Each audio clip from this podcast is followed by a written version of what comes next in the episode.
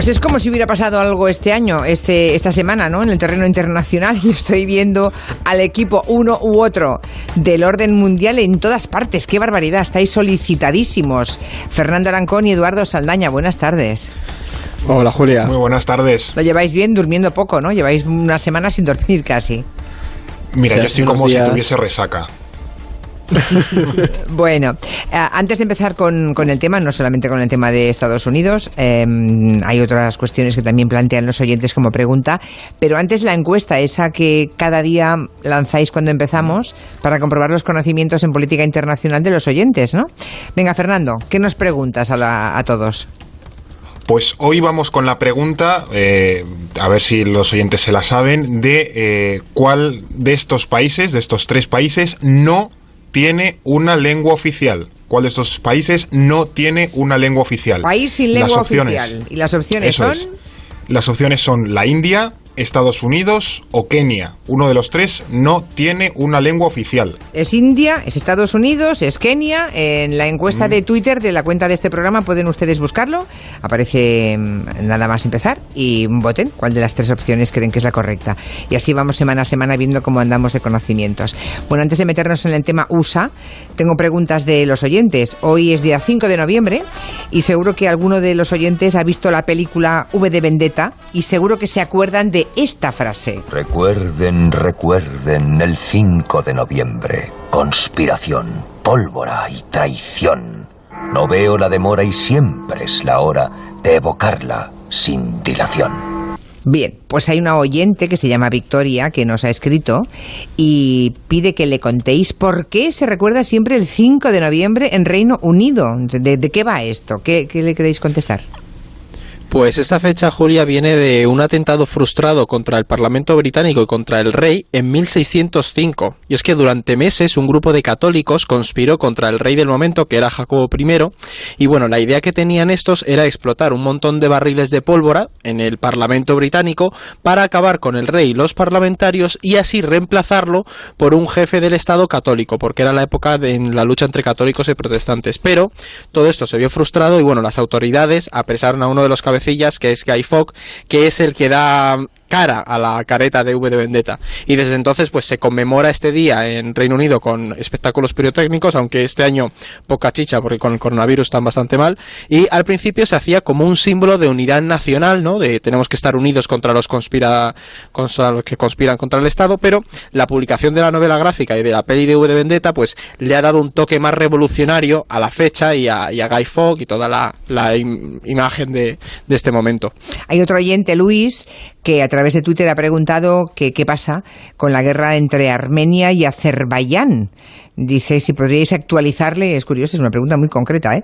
¿eh? y hay mucha gente interesada en orden mundial ¿no? y en política internacional. Que ¿Cómo está el conflicto entre Armenia y Azerbaiyán? ¿Qué le podéis decir?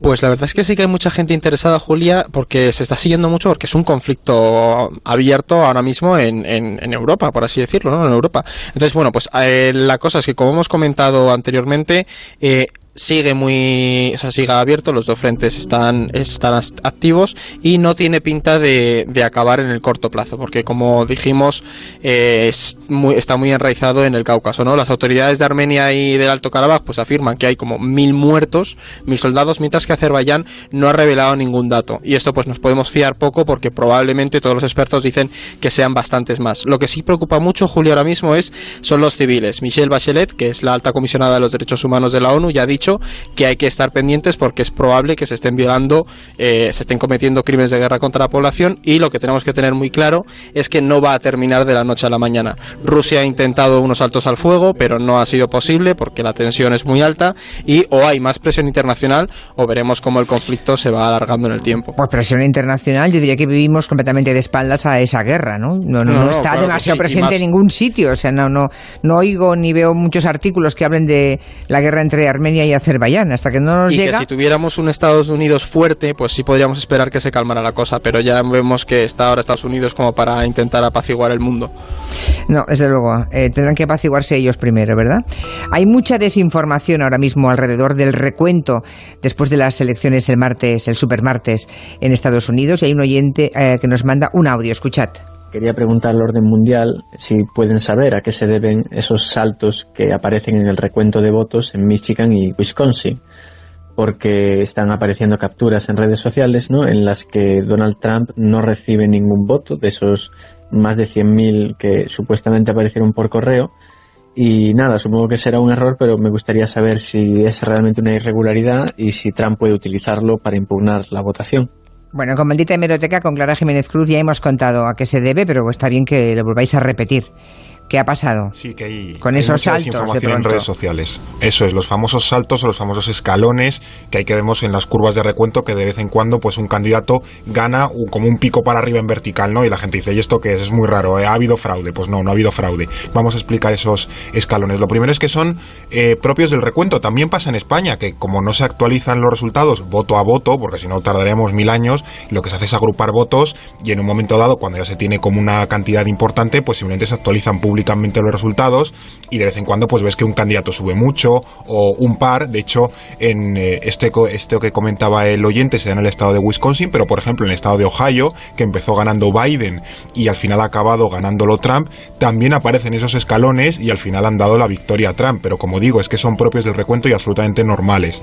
Eh, este caso, el de Wisconsin, eh, que hay un escalón además es muy grande el que da a Biden. Son 170.000 votos en concreto de un lote de estos de votos, estos paquetitos de votos que luego se suben públicamente, que procede de la ciudad de Milwaukee, donde Biden ha ganado con un 70% de los votos, o sea, que ha arrasado prácticamente en ese condado. Efectivamente, la subida es enorme, pero lo que pasa es que en la gráfica no se ve que Trump también sube un poquito, pero lo que pasa es que está por detrás, eh, se solapa, por así decirlo, la línea de Biden sobre la de Trump. Y luego también hay otra imagen que circula, hay una especie de subidón de 128.000 votos en el estado de Michigan, que también lo ha ganado Biden y, de hecho ha sido fundamental para, para bueno, que ahora mismo esté a las puertas de la presidencia, que esta primera captura donde se ve este una especie de subida grande de esos 128.000 votos, lo subió un columnista afín al Partido Republicano, pero al final se acabó descubriendo que era simplemente una errata al transcribir los datos de la web que lo estuviese haciendo. El eh, propio autor del tuit lo corrigió y borró el tuit original. O sea que, bueno, bien por él, que errar es humano, todos nos podemos Sí, equivocar. y pero ni siquiera forma parte antes. de la organización electoral, no, no eran los que estaban contando, era un medio, un, un intermediario, Eso ¿no? es. Alguien que se equivocó pues dándole una tecla, básicamente. Aquí habéis contado muchas semanas, ¿no? Antes de llegar a las elecciones, cómo funciona el sistema electoral americano, en qué debíamos reparar para no perdernos, pero claro, es que no sabemos gran cosa, a pesar de todo, porque no hay un ganador todavía claro. Estamos en el peor escenario posible, ¿no? Era previsible, pero llegó, sí, sí, era eso. Sí, y lo cierto, Julia, es que sí que era bastante previsible el escenario que nos hemos encontrado. Y no sé si los oyentes lo habrán visto, pero ayer se movió muchísimo el vídeo de Bernie Sanders, en el que advertía de sus principales temores, y la verdad es que lo clavó el tío. Y mucha gente venía, veníamos advirtiéndolo. De hecho, nosotros también lo señalamos, que si Trump llevaba semanas diciendo que podía haber fraude y que era muy probable que, que no aceptara los resultados. Y sobre todo no paraba de señalar al voto por correo. Y ojo, Julia, porque ahora mismo él ha dicho que parece fraudulento y no están todos los votos contados. El próximo nivel va a ser que una vez tengamos todos los votos ya contados y las cifras bastante más claras, Trump diga claramente que no es posible eso y no lo acepte. Exacto. Entonces, porque sí, ahora sí. mismo Ya se ve, ya lo se que ve. estamos viendo, claro, lo que estamos viendo son movilizaciones sociales sin saber el resultado definitivo, pero cuando todo esto esté cerrado, pues cabe esperar que la tensión aumente y el mayor peligro está en que se produzcan enfrentamientos en las calles y ojo que en esos meses eh, de disputa Trump sigue estando en el poder y sigue Claro. teniendo mucha capacidad de decisión. Efectivamente, sigue estando como comandante en jefe. Por cierto, que lo de que se disputen las elecciones por unos pocos votos pasó sobre todo en el año 2000, que fueron nada, apenas un puñado de votos. Pero pasó en Florida solamente. Pero claro, es que esta vez hay varios estados donde la diferencia entre un candidato y otra es mínima. Em, ¿Dónde tenemos que poner la atención, sobre todo, Fernando? Pues eh, mira, ahora mismo Biden se le pueden dar ya 264 delegados.